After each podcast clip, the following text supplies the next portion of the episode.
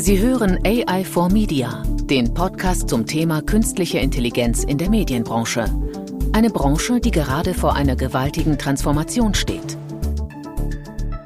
Ein herzlich willkommen zu der neuen Ausgabe unseres Podcasts AI for Media. Auch heute und künftig wieder mit mir mein geschätzter Kollege Volker Denkel. Grüß dich, dass du wieder dabei bist. Alles gut bei dir? Jo, hallo, danke Peter.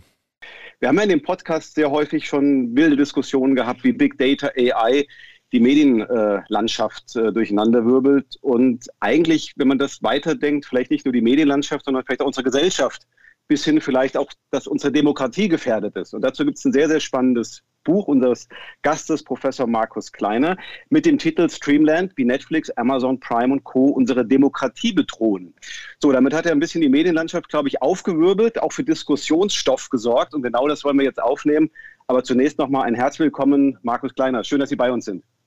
Ja, hallo und herzlichen Dank für die schöne Einladung. Ich bin sehr gespannt. Wir auch. wenn, wir, wenn wir mit dem Big Picture mal anfangen, also wo stehen wir in der Medienlandschaft? Also wir haben ja weltweit irgendwo so den Prozess von äh, linear in Streaming.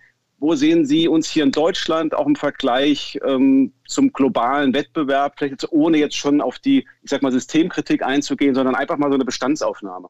Deutschland hat auf jeden Fall Nachholbedarf, was die Themen Digitalisierung angehen, das Einlassen auf Themen wie äh, künstliche Intelligenz. Da ist Deutschland noch einige Jahre hinter der internationalen Entwicklung zurück, sowohl was das Thema Infrastruktur angeht, vor allem aber was das Thema, was mich immer bewegt, die Kultur der Digitalisierung angeht. Gut, auf der anderen Seite haben wir ja auch durchaus sowas wie Join, TV Now, Funk, ja, die ja durchaus erfolgreich sind. Also können wir Streaming nicht? Oder sind wir vielleicht auch qualitativ einfach besser und uns geht uns nicht um Skaleneffekte, ja? Also vielleicht können öffentlich-rechtliche sich auch gewisse Sachen leisten, nicht zu tun, ja? Also ist die Frage, wenn wir hinten dran sind, heißt das qualitativ oder mengenmäßig? Können Sie das mal ein bisschen spezifizieren? Ja, wir haben einerseits das äh, Mediensystem, was wir in Deutschland haben, das vor allem von den öffentlich-rechtlichen Anbieterinnen mitbestimmt wird, weil sie nun einmal, wenn wir bei den nackten Zahlen bleiben, Marktführer sind mit 8 Milliarden GEZ-Gebühren, die im Jahr eingenommen werden. Äh, das Gesamte, was Streaming-Anbieter im Jahr einnehmen, sind ungefähr 6 Milliarden Euro. Das heißt, man hat schon eine Marktmacht, man hat eine finanzielle Macht, um auch Entwicklungen maßgeblich mit voranzutreiben auf der Grundlage des Rundfunkstaatsvertrages und des Bildungsauftrages die öffentlich-rechtlichen haben. Auf der anderen Seite haben wir seit 1984 einen sehr starken Gegenspieler immer wieder gehabt. Das sind die privaten Medienanbieter, die jetzt, wenn wir zum Beispiel beim Bereich Streaming bleiben, Sie haben es genannt, mit äh, Join TV oder mit äh, TV Now, äh, ein System entwickelt haben, was die öffentlich-rechtlichen in dem Sinne nicht haben. Sie haben lineares Fernsehen mit der Idee von Streaming verbunden, packen noch ein bisschen Sport rein, also ein Kessel Buntes kommt dazu und versuchen halt den Mittelweg zu gehen zwischen dem wir bleiben Fernsehanstalt, aber wir denken Fernsehen digital. Wir möchten aber auch ein Streaming-Anbieter sein und verbinden diese beiden Perspektiven. Und wenn wir uns das junge Programm der öffentlich-rechtlichen angucken, also etwa Funkmedien und die Angebote von Funkmedien, dann gibt es da spannendes Angebot. Wir könnten diskutieren, naja, kann das unter kommerziellen Bedingungen bei YouTube laufen oder müsste es nur bei den öffentlich-rechtlichen, auf den Seiten der öffentlich-rechtlichen bleiben? Also man versucht sich ein junges Publikum zu erschließen mit jungen Reporterinnen, mit jungen Formaten, mit jungen Themen. Aber es ist noch keine konsequente Strategie für mich als Medienbeobachter zu erkennen, wo wir sagen, was wollen denn die öffentlich-rechtlichen? Bei den privaten ist es relativ klar und die Marktführerinnen, wenn wir im Bereich Streaming bleiben, sind eben US-amerikanische Unternehmen wie Netflix, Amazon Prime, Apple und Co. Das wäre jetzt die Landschaft, die wir haben, wie ich sie zumindest wahrnehme. Mhm. Und wenn wir jetzt vom Ist ein bisschen in die Zukunft gehen, wenn man Ihr Buch liest, dann müsste man doch eigentlich mal, naja, in ein paar Jahren äh, werden wir dominiert durch diese digitalen Giganten wie Amazon, Disney und, und Netflix. Weil es scheint ja irgendwie fast ein Fatalismus zu sein. Ne? Die sind heute schon gut, die sammeln brutal viele Daten, die haben Technologie. Und sie gehen auch so ein bisschen, äh, sage ich mal, von einem Konsumenten aus, der nicht so viel Medienkompetenz hat und Datensouveränität. Und wenn ich das weiterspinne, dann werden wir doch diese Vielfalt gar nicht mehr haben. Also so Funk, was Sie alles beschrieben haben, ist ja toll. Aber wenn ich das zu Ende denke und Ihr Buch richtig verstehe, dann wird das vielleicht eher monopol- oder oligopolartig ausgehen. Ich habe nicht gedacht, dass ich Ihnen schon so früh äh, widersprechen muss, aber ich muss es jetzt einfach mal tun. Äh, entschuldige mich auch nicht dafür, das regt ja die Diskussion an. Also das eine, äh, was ich beschreibe, ist, dass die Entwicklung, die ich beobachte und die ich zuspitze in meinem Buch, also dass äh, das Leitmedium Streaming auch in den nächsten Jahren noch das Leitmedium äh, bleiben wird und dass wir dabei von US-amerikanischen Konzernen äh, bestimmt werden, wie wir fast alles, was wir im Internet machen, von US-amerikanischen Konzernen bestimmt und gelenkt wird, ist es erstmal so der Blick auf unsere politische Landschaft in Deutschland, wo wir sehen, naja, wenn man schon keine Steuern in Ländern zahlt, in denen man aktiv ist, wenn es sozusagen das Problem der Regulierung ist immer die fantasieloseste politische Strategie, irgendetwas zu regulieren, wenn die Politik sich größtenteils um Infrastruktur und diesen Datenschutz kümmert, bleibt aber eben die Frage nach der Kultur der Digitalisierung aus. Und wenn wir die in Deutschland nicht massiv, auch gestützt von politischen Akteuren, angehen und auch von äh, Medienschaffenden angehen, dann haben wir eine Entwicklung, die wir nicht groß steuern können. Das heißt, man kann jeweils in jedem Land sich überlegen, was wollen wir von der Digitalisierung und wie wollen wir die Digitalisierung gestalten, gemeinsam mit den Medienplayern, mit der Politik und mit den Nutzerinnen. Das wäre sozusagen der erste Aspekt, der mir wichtig ist.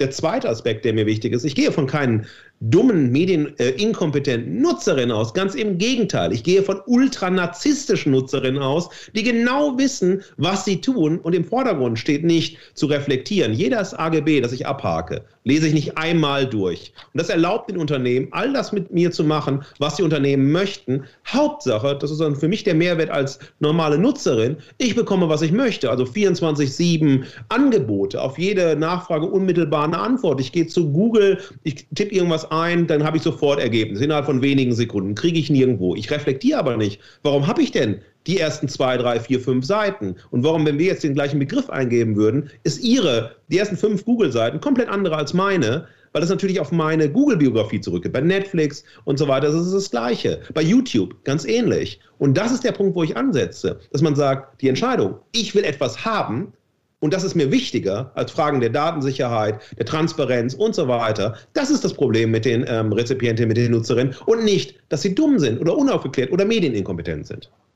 Mhm.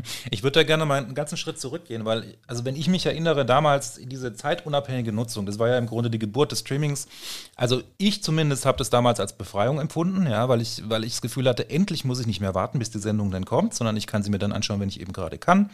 Das hat ähm, war eine wahnsinnige Befreiung bedeutet, weil einfach, ja, man konnte, man hat das Leben nicht mehr um Medium her herum organisiert, sondern umgekehrt, ja. Also man konnte sich das einfach dann holen, wenn man das eben gerade gewünscht hat. So.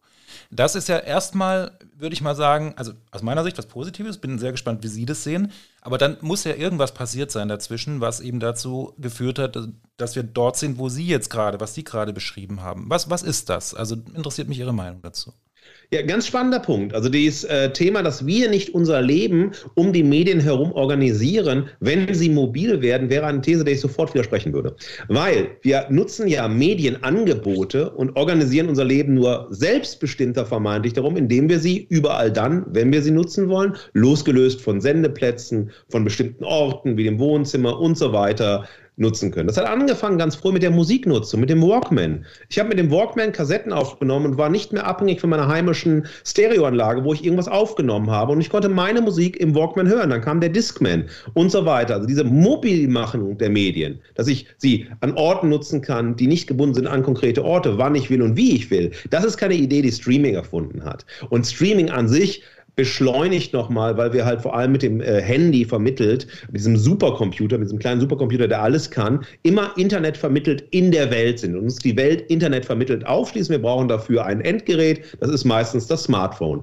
Das heißt aber, nur die Art und Weise, wann und wie wir nutzen, ist medienunabhängig, aber auch nicht medienunabhängig, weil wir ein Handy brauchen zumindest oder den Walkman oder den Discman und so weiter. Wir sagen aber, wir brauchen so viel Medieninput, dass wir es überall, wo wir sind, haben wollen. Und das ist eine hohe Medienabhängigkeit, eine hohe Medienfokussierung, die nichts daran ändert, ob Medien mobil werden, dass ich sie mir noch besser meinem Ambiente oder die, also mit den Orten, an denen ich bin, meiner Zeiteinteilung anpassen kann. Mhm. Ähm, möchte ich gleich mal widersprechen, weil also ich persönlich, ich bin äh, persönlich an sehr, sehr vielen Themen und Dingen interessiert. Ja, ich habe eine ganz große Bandbreite, das war schon immer so, auch in der klassischen linearen Welt. Und ich habe das als wirklich nochmal das Thema Befreiung, ich habe das als Befreiung empfunden, dass ich mich endlich für jedes Special Interest Thema, was mich umtreibt, intensiv tatsächlich auch, dass ich dort Inhalte finden konnte. Ja? Ähm, auch, auch das wiederum, also ich, ähm, ich verstehe diese, was Sie gerade beschrieben haben, so als Verengung sozusagen der Nutzung, das habe ich nicht, das kann ich so nicht nachvollziehen. Nee, nein, nicht der Akt, dass Sie überall, wo Sie wollen, nutzen können oder sich vielleicht für mehr Themen öffnen. Das ist nicht die Verengung, aber Sie fokussieren ihr, ihren Alltag dennoch mass, viel massiver auf Medien, weil sie die Möglichkeit haben, alles, was sie interessiert, immer und zu jeder Zeit abzurufen. Das heißt, also ihr Fokus auf Mediennutzung bleibt bestehen, weil sie ein Interesse an der Welt haben. Und wir wissen, ne, dass alles, was wir von der Welt wissen, zunächst und zumeist medial vermittelt ist und nicht auf Erlebniswirklichkeiten zurückgeht. Äh, Aber der Punkt ist, und das war ja äh, mein, also zumindest mein kritischer Nachsatz, ist, dass wir dadurch nicht befreiter werden, sondern fokussierter werden. Und wenn wir fokussierter sind und mehr Interessen von uns medial gespiegelt auf unterschiedlichsten äh, ähm, Foren bekommen, dann erhöht sich unsere Mediennutzung massiv und damit werden wir von denen, die uns Content anbieten,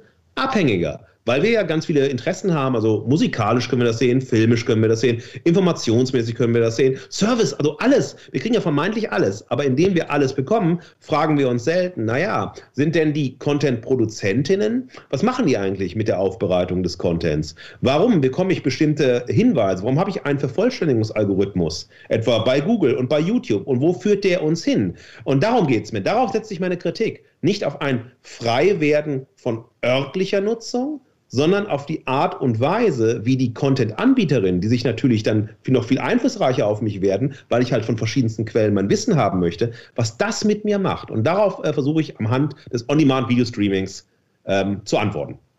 Aber wenn ich immer mehr Quellen habe und wenn die Komplexität zunimmt, dann brauche ich ja auch Tools, die mir helfen, diese Komplexität irgendwo zu managen. So, und ich bin eigentlich ganz froh, dass ich nicht die gleichen äh, Google-Ergebnisse kriege wie Sie, weil ich gerade am anderen Ort bin, vielleicht andere Interessen habe. Also, was ich nur sagen will, Personalisierung ist ja per se nicht schlecht. Ja, also AI for good, AI for bad. Natürlich wissen wir alle, ich kann manipulieren. Da müssen wir auch ein paar uns Gedanken machen. Ich bin mir aber nicht sicher, warum muss ich denn alles verstehen? Warum muss ich wissen, warum mir das angezeigt wird? Wenn ich dem Navi fahre, ich, ich habe irgendwas, das ist irgendwie Trust, weil ich irgendwie Google Maps vertraue. Ähm, muss, warum der Anspruch, alles zu reflektieren?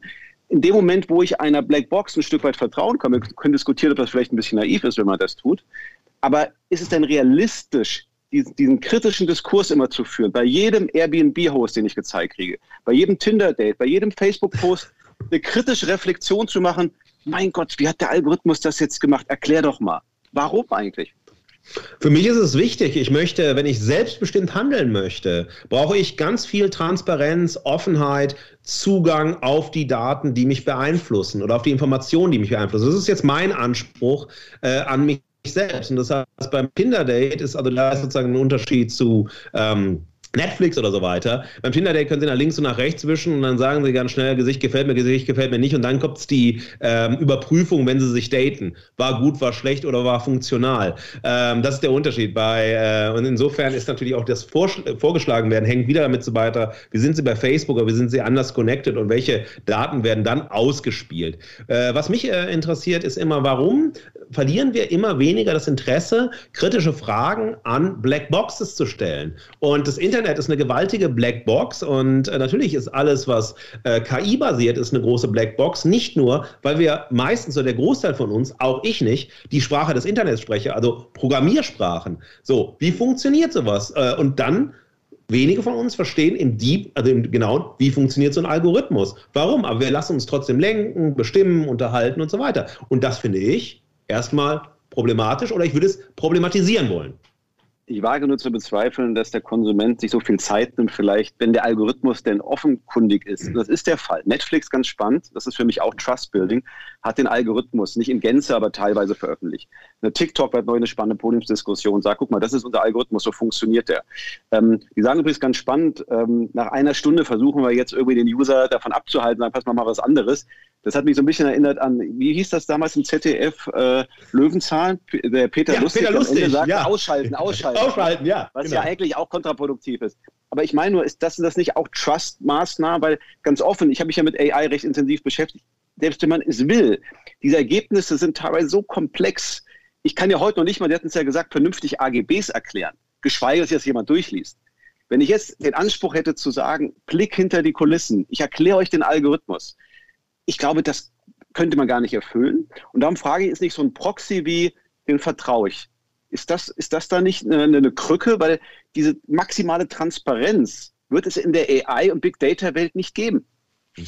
Ja, aber Vertrauen ist eine der Grundfeste menschlicher Existenz. Und wenn Sie überlegen, wen vertrauen Sie im Privaten, äh, wem vertrauen Sie wirklich, wem vertrauen Sie auch Dinge an, die Sie sonst niemanden äh, äh, anvertrauen, dann hat Vertrauen eine so hohe soziale Voraussetzung in Ihrem privaten Leben. Warum wollen Sie es abgeben, wenn Sie digital sind? Das ist das Erste, was ich nicht verstehe. Das heißt also, Vertrauen ist die Grundsäule unserer Existenz. Wir müssen vielen Dingen vertrauen. Wir müssen unseren Expertinnen vertrauen. Ärzten müssen wir vertrauen. Wir müssen der Werkstatt vertrauen, wenn wir unser Auto hinbringen und so weiter. Aber das sind Personen, denen ich gegenüberstehe, mit denen ich einen Erfahrungswert habe, die mir Dinge erklären können in dem Moment, wo etwas passiert und so weiter. Aber zu sagen, okay, solange ich bekomme, was ich möchte, dann vertraue ich einfach. Das ist nämlich genau das, was äh, digitale Medienkulturen und auch Unternehmen, Digitalunternehmen machen. Sie bauen eine emotionale Beziehung, das ist das Marketinggeheimnis, zwischen einer Plattform, einer anonymen Plattform und mir als Konsumentin auf. Und diese Emotionalisierungsstrategie läuft genau darüber. Wir, also das ist, das ist der große Unterschied, den ich ähm, in der Entwicklung vom Fernsehen zum Streaming beobachte. Das, äh, die öffentlich-rechtlichen sind bis heute noch, Peter Lustig, vielleicht mal die Ausnahme und äh, wenige andere Ausnahmen, so, dass sie gesagt haben, wir sind sehr ähm, kuratiert. Also wir sagen, was ist gutes äh, Medienprogramm, was sind gute Informationen, was ist gute Unterhaltung, wie macht man, also bereitet man Sport auf und so weiter. Also versuchen Kuratierung. Die Privaten haben die Du-Perspektive eingeführt, ja. Äh, das ist so wie bei Viva, als Viva losgegangen ist. Viva ist gekommen, Viva ist dein Freund und Viva wird bleiben. Und äh, Heike Makatsch adressiert alle mit Du, willkommen zu Hause bei RTL, man holt die Leute im Alltag ab, wo sie stehen, man will sie nicht mit einem kuratierten Programm vermeintlich zusetzen und man geht vom Sie im Endeffekt zum Du. Naja, und was hat, haben die Streaming-Anbieter richtig gut gemacht? Sie sind nicht beim, haben nicht beim Sie angesetzt, aber auch nicht beim Du, weil das Du alleine setzt viel zu viel ähm, Kollektivität voraus oder eine, das gemeinsam Stiftendes, sondern sie sagen, hey, wir gehen vom Du zum Ich. Alles, was wir machen, ist über die Personalisierung im Endeffekt ein Kundenservice für dich. Wir sind nur kundenorientiert, wie Jeff Bezos das sagt. Jeff Bezos sagt immer, wir schauen nicht auf die anderen Konkurrenten, wir schauen nur auf unsere Kunden und wollen den Kundenservice perfektionieren. Und dieses Moment wird dann aufgebaut. Ich schaue, egal was ich digital mache, permanent in einen digitalen Spiegel, sehe mich und meine Bedürfnisse und bekomme im besten Falle das, was ich möchte, sofort. Und da setzt genau meine Kritik an, eben an der Personalisierung, an Themen wie Vertrauen, am Empfehlungsmanagement, Vervollständigungsalgorithmen und so weiter. Und da äh, möchte ich sozusagen genauer hinschauen und auch fragen, naja, äh, wenn wir jetzt mal vertrauen und so weiter, aber wir eigentlich keine wirkliche Grundlage, also nur bedingt Grundlagen des Vertrauens haben. Und wenn das alles, was ich beschrieben habe, passiert, hm, also wo möchten wir denn hin? Möchten wir lieber vielleicht Plattformen der öffentlich-rechtlichen nutzen? Möchten wir wir Join TV nutzen, möchten wir lieber Netflix nutzen? Oder möchten wir was ganz anderes machen, eine dritte Alternative? Oder wie können wir uns mehr einschreiben in diese Entwicklung, wie können wir mehr partizipieren, weil davon lebt ja das Web 2.0, ist geboren worden als das partizipatorische Medium, wo jetzt alle Nutzerinnen noch mehr mitmachen können, noch mehr produzieren können, sich noch mehr zeigen können und so weiter. Und über diese Themen ähm, geht es im Buch und über diese Themen, mit diesen Themen beschäftige ich mich, wenn ich über Digitalisierung nachdenke. Es geht auch sehr stark immer wieder die Filterbubble. Mhm. Und das Internet hat natürlich die Gefahr, dass ich solche Trampelpfade habe. Ne? Jeder Klick wird wieder verstärkt. Das Thema Growth Hacking beherrschen viele sicherlich perfekt. Aber auf der anderen Seite habe ich doch eine brutale Vielfalt. Also mir ist das häufig so nach dem Motto, ich armer Konsument, mit jedem Klick äh, renne ich immer enger in meine Bubble rein. Und das meinte ich so ein bisschen, das finde ich schon ein bisschen Entmündigung, weil ich doch schon weiß, mein Gott, es gibt vielleicht auch Aggregatoren zunehmend, eben nicht nur Netflix, sondern Aggregatoren, die mir sagen, was gibt es im digitalen Raum noch Spannenderes. Peer Group, Like-Minded People, was machen eigentlich andere? Also das ist doch auch die Stärke vom digitalen Raum, eben Vielfalt zu liefern. Und darum denke ich, wenn ich eine gewisse Medienkompetenz habe, dann bin ich den Giganten nicht so fatalistisch ausgeliefert, wie Sie das, finde ich, ein Stück weit skizzieren.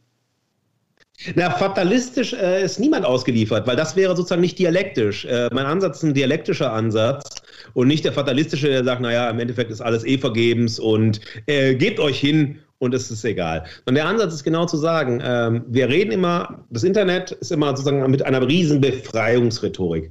Ja, das ist so in halluzigenen Hippie-Träumen der 60er geboren, der Computerwelt, der Cyberspace. Und das ist alles so schön, ja. schön in der Garage einen weggequarzt und dann kamen die Ideen. Und es ging um Befreiung, es ging um Demokratie und, und all das. Das ist ganz wunderbar. Das ist auch nicht falsch, diese Erzählungen, wie sozusagen Computer, Internet und so weiter, also vor allem das Internet entstanden ist. Aber die Idee der Vielfalt wird genau durch so etwas wie Filterblasen, wie durch Algorithmen und so durch Personalisierung wieder eingeschränkt. Und das gilt für jeden einzelnen der Nutzerinnen. Das heißt, man hat potenziell eine Vielfalt, was wundervoll ist, aber wie groß ist die Vielfalt wirklich? Ähm, das Internet ist keine Gesellschaft oder kein Ort, der klar vermessen ist.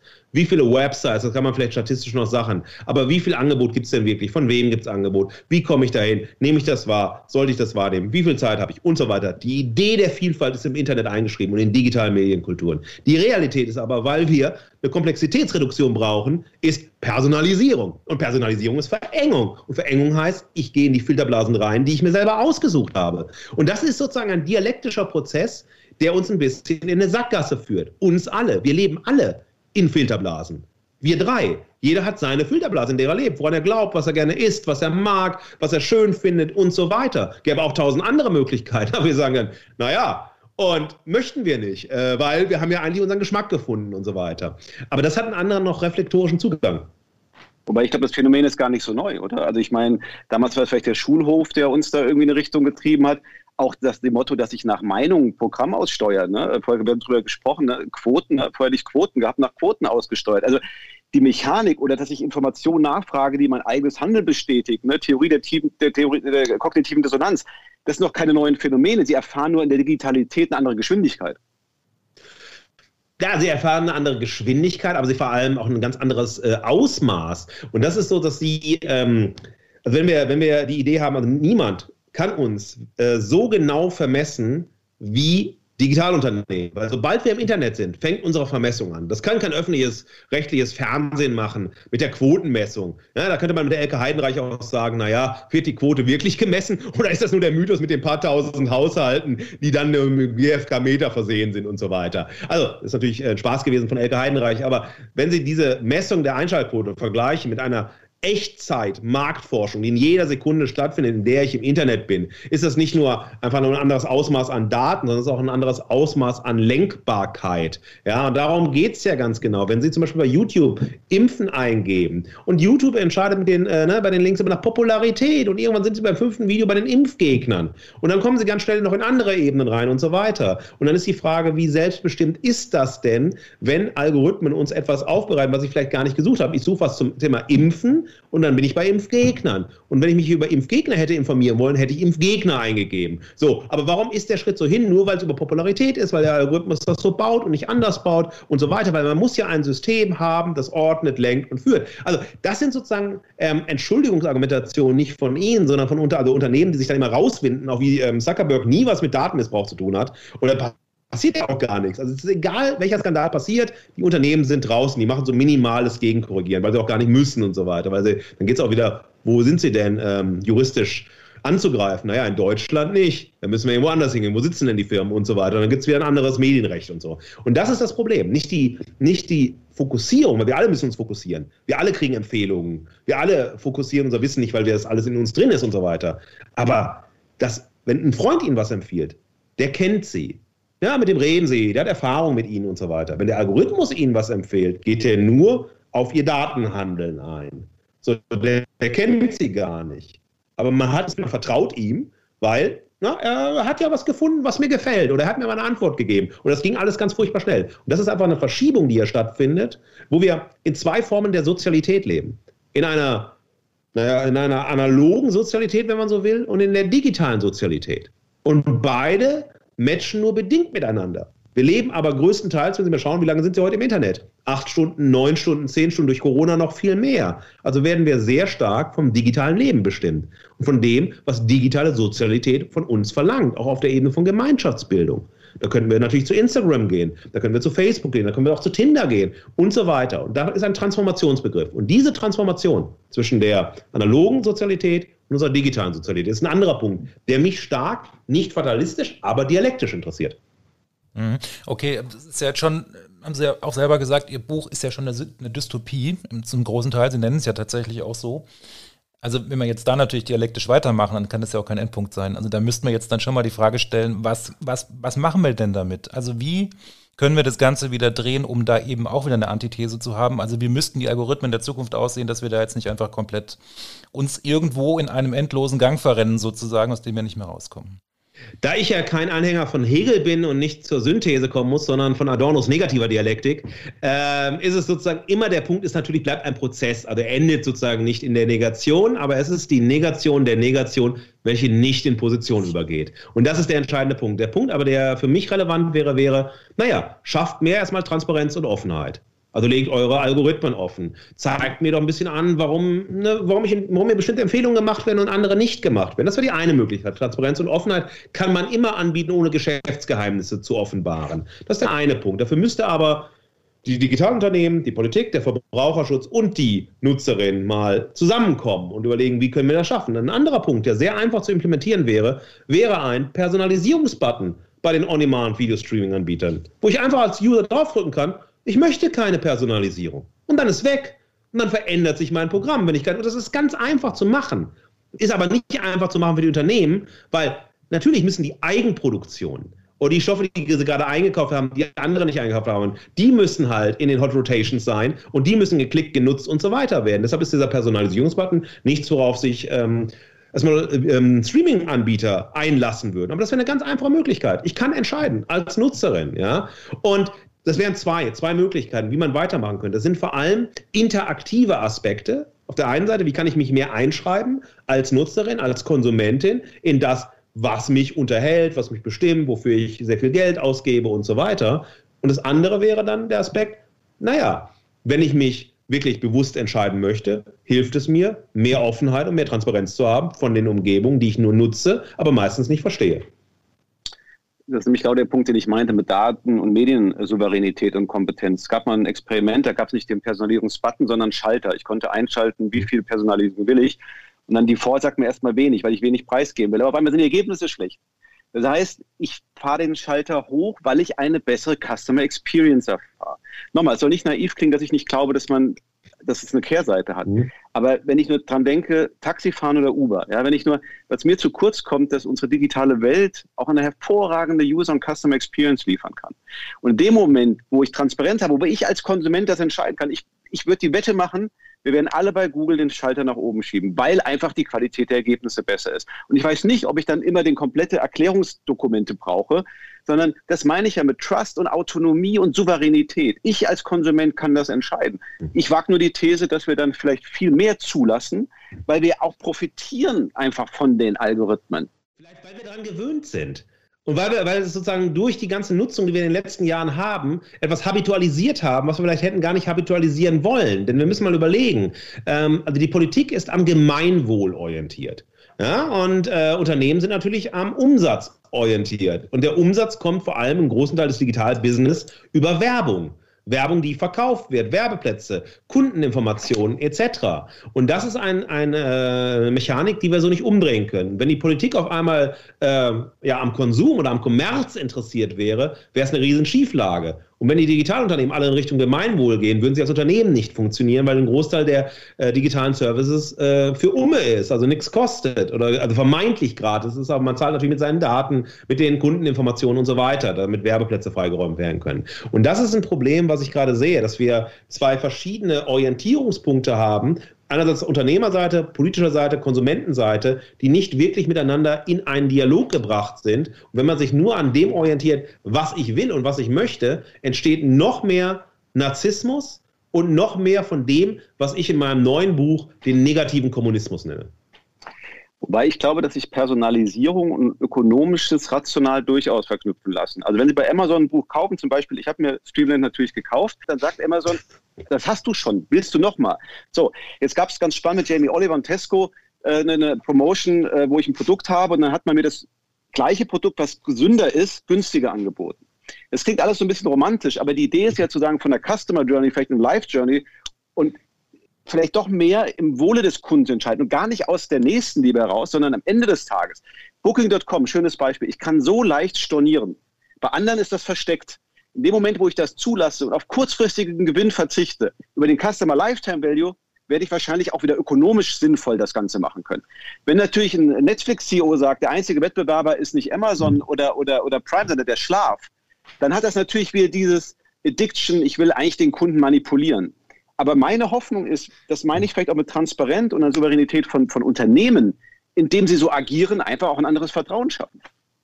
Für mich wäre die Lösung einerseits Cyberpunk. Das ist doch der ganze Science-Fiction-Literatur. Ging darum hin, wie werden wir eine bessere Gesellschaft durch Technologieentwicklung bekommen und wie können wir unsere Gesellschaft, in der wir stehen, durch eine positive Technologieentwicklung demokratischer machen. Das steckt in einem Großteil der avancierten Science-Fiction-Literatur drin.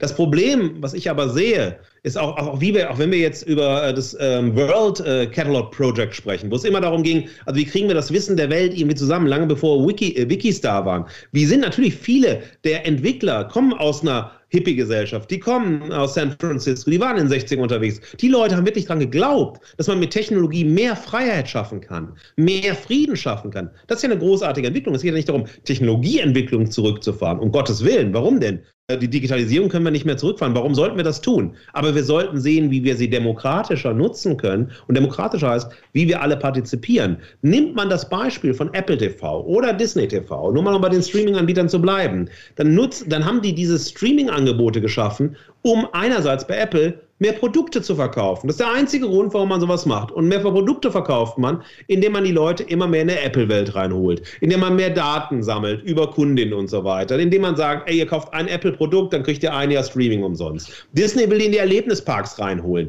will Merch verkaufen und so weiter. Und da sind wir weg von der Idee einer Kundenorientierung, wie Sie es beschrieben haben, hin zu, naja, wir verlocken, also wir locken mit dem einen um das andere zu stärken. Und das ist das Problem von Netflix. Netflix hat nichts anderes als Bewegtbildprogramm. Die anderen Anbieter, die großen, haben halt mehr. Und das ist noch nicht das, was sie beschreiben und das, was ich, äh, was, was positiv möglich wäre.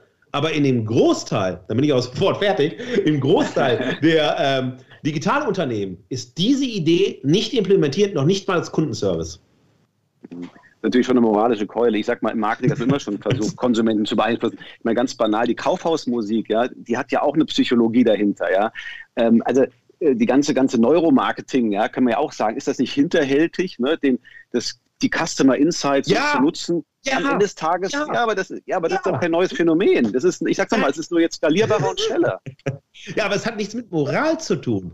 Das hat einfach, das hat was mit Aufklärung zu tun und das hat was mit einem Zynismus eines Neoliberalismus zu tun, der mit Kundenorientierung und Kundenservice spielt um einfach noch mehr Kohle zu machen. Und das ist nicht neu, dass Unternehmen immer mehr Kohle machen. Und das ist auch nicht verboten, nicht schlimm und so weiter. Aber es geht darum, dass Unternehmen, die Produkte verkaufen wollen, das eine sind. Aber Unternehmen, die so massiv Einfluss auf unser Verhalten und unsere Verhaltenslenkung und Wahrnehmungslenkung nehmen können, dass das nicht moralisch nicht, okay ist. Wir reden nicht über moralische Märkte. Das wäre eine andere Debatte, die wir führen könnten. Wäre eine spannende Debatte, aber brauchen wir hier, hierbei erstmal nicht zu führen. Aber trotzdem lenken sie uns. Und dann wäre es doch viel spannender zu sagen, wenn die Konsumentinnen sagen würden, pass mal auf, das berühmte Fuck off, lass es sein. Wir wollen das so. Und wenn ihr das nicht wollt, dann habt ihr halt die weniger Konsumentinnen. Und dann würde sofort, würde Netflix, Amazon sofort ankommen. Dann würden sie wieder aus äh, ökonomischer Kalkulation sagen, ja, okay, dann müssen wir auf die Nutzerinnen eingehen, weil wenn wir die nicht mehr haben, haben wir kein Business. Und dass das nicht passiert, das ist eine Kritik an den Nutzerinnen und nicht, weil sie dumm sind, sondern weil sie faul sind, weil sie narzisstisch sind und glaub, also an diese, das Sie gerade beschrieben haben, glauben. Also Neuromarketing, ja, aber Neuromarketing ist eine große Form von äh, schön formulierter, modern formulierter Manipulation. Und Manipulation ist jetzt nicht ideologische Manipulation, weil niemand will den politisches Programm verkaufen, darum geht es doch gar nicht. Es geht nur darum, um durch Kundenkontakte mehr Absatz zu machen. Und wie kriege ich die Kunden? Ich muss sie binden. Wie binde ich sie? Emotional. Wie schaffe ich das? Indem ich personalisiere, weil es vermeintlich nur um mich geht. Und das ist ein Punkt, da sage ich, Nein, danke, mit Jonathan Mese, mit dem Künstler gedacht, immer schön Nein, danke sagen und dann problematisiere ich das und bin nicht zufrieden mit dem Marketing sprechen. Wie ist das Ganze Bestandteil Ihrer Lehre auch, im Sinne von äh, die jungen Wilden mit mehr Medienkompetenz zu versehen oder wie ist der Diskurs da?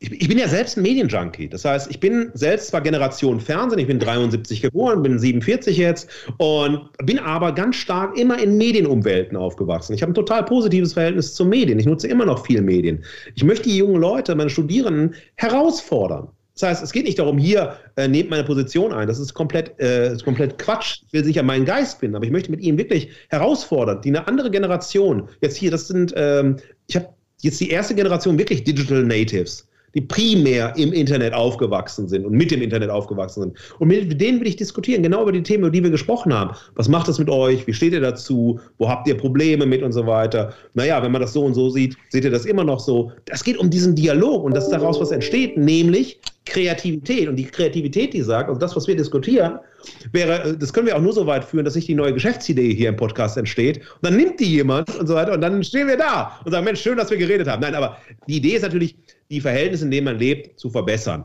So, und wie mache ich das? Also technisch zu verbessern, kulturell zu verbessern, politisch zu verbessern und so weiter. Und deshalb kritischer, will der Dialog, auch wenn oft gesagt wird, Markus, hör mal, vielleicht bist du vielleicht wie die Entwicklung auch schon ein Stück zu alt. Lass ich nicht gelten, weil kulturelle Entwicklung, an der partizipiert man auch als alter Sack wie ich und hört nicht auf, sich damit zu beschäftigen und bleibt dann eben nicht nur bei seinem Fernsehen oder bei seinem Plattenspieler oder was auch immer stehen. Ja, zum Thema alter Sack, da sind wir alle, glaube ich, in der gleichen Community. Ich, ich musste, ich habe mit Volker im Vorfeld auch gesprochen, ein bisschen schmunzeln so, weil ich fand es teilweise auch ein bisschen romantisch, so die alte lineare Welt. Ne? Also irgendwie, also ich meine, ich bin ja auch noch so konditioniert, 20.15 Uhr Tatort gucken. Ne? Das, das kennt man natürlich nicht mehr. Aber ich fand es fast so ein bisschen, ja, auch gewissen Bezug doch noch zum linearen Fernsehen. Auch ein bisschen wehmütig. Also es klang an der einen oder anderen Stelle so ein bisschen an. Nein, nein, das Biografische war ganz wichtig dabei, das ist mein Fernsehkapitel, auf das Sie anspielen, Videothekenkapitel. Na klar, weil ich muss zeigen, wo komme ich her und äh, wie wird meine Kritik situiert. Also man muss ja sagen, ich komme ja, ich bin ja kein Digital Native, aber ich nutze halt viele digitale Medien und versuche mich da reinzudenken. Ich sitze nicht um äh, 8 Uhr bei der Tagesschau. Niemals, ich nutze die Tagesschau äh, als Streaming-Angebot. Ich freue mich aber, wenn ich mal sonntags da bin und Viertel nach acht, dann schaue ich den Tatort.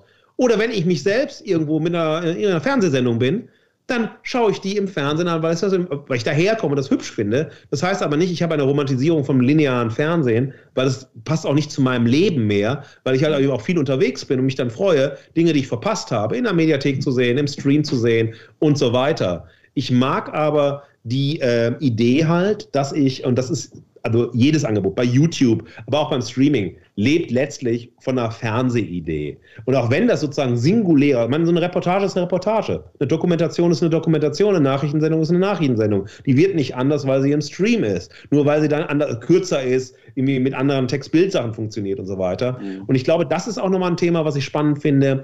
Sehr viel an der digitalen Entwicklung wird gehemmt, davon wirklich digital zu werden, weil es zu sehr Fernsehen ist oder zu sehr Video ist und klassisch Bewegtbild ist. Und das verhindert eine spannende Entwicklung. Und da möchte ich gerne mit den Studierenden hin, weil wir haben immer bei mir im Studium auch Formatentwicklung. Und die Formatentwicklung ist digitale Formatentwicklung. Und das ist dann spannend. Ich würde gerne den Begriff nochmal Entwicklung aufnehmen, vielleicht zum Ende hin. So, wo geht die Reise hin? Ein bisschen Blick in die Glaskugel, sowas, was in zehn Jahren. Sehen da irgendwelche Megatrends? Ich muss jetzt schmunzeln, dass Netflix in Frankreich äh, wieder lineares TV zum Teil eingeführt hat, ne, weil wahrscheinlich manche gesagt haben, Gott, so viel Auswahl ist gar nicht gut, ich möchte wieder zum linearen Fernseher. Ich glaube nicht, auch dieses ganze Digital Detox, dass wir irgendwie die Uhr zurückdrehen, glauben wir, glaube ich, alle nicht dran. Aber wenn wir mal so denken, was, was ist, wo, wo stehen wir in zehn Jahren? Haben Sie da eine Idee? Ich würde mir wünschen, wir hätten einerseits den Mut zur Digitalisierung im Sinne der wirklichen Kreativität zu überlegen, was sind digitale Inhalte und nicht sozusagen eine, eine, eine reine Digitalwerdung von Bewegtbildinhalten, die wir kennen, aus dem Kino, aus dem Fernsehen, sonst wo. Das würde wirklich Kreativprozesse entstehen. Was ist denn digitales Bild im Unterschied zum klassischen Bild und so weiter? Also wirklich digitale Medienkulturen mit dem Schwerpunkt auf digital entwickeln. Auf dem zweiten Punkt würde ich mir wünschen, dass die Politik sich auf die Kultur der Digitalisierung anlässt. Sie redet über Infrastruktur und Datenschutz und dann hört es schon meistens aus. Und bei allen Diskussionen, die ich mit Politikerinnen führe, dann denkt man, wow, also die Kultur der Digitalisierung ist etwas, worüber man noch gar nicht nachgedacht hat. Und dass wir alle mehr in die Kultur der Digitalisierung investieren und auch darüber hinaus mehr Schnittstellen, also wirklich mehr Schnittstellen bekommen als Nutzerinnen, zu partizipieren und wirklich mitzugestalten. Weil wenn wir irgendwo ein Bild hochladen oder ein Video hochladen, dann partizipieren wir nicht dann laden wir irgendwo was hoch und dann partizipieren andere damit und so weiter. Dass man wirklich überlegt, was sind partizipatorische Kulturen, an denen wir als digitale Bürgerinnen wirklich stärker teilhaben können. Dass das Internet oder die ganze ähm, Digitalsphäre mehr zu etwas wirklich Demokratischem wird, Power to the People und nicht nur Power zu den wenigen großen äh, transnationalen Unternehmen, die das Business regulieren. Und wenn wir nicht aufpassen, werden wir in zehn Jahren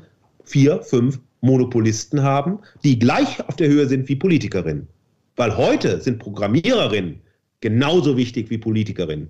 Ja, weil sie legen die Architektur der digitalen Gesellschaft fest, wie die Politikerinnen die Architektur unserer Gesellschaft bestimmen. AI for Media Data ist ein Kooperationsprojekt von ZDF Digital, dem Fraunhofer Institut für intelligente Analyse und Informationssysteme, der DDG AG und der Hochschule Mainz. Für mehr Informationen zum Projekt oder Kooperationsanfragen besuchen Sie unsere Webseite ai4mediadata.com.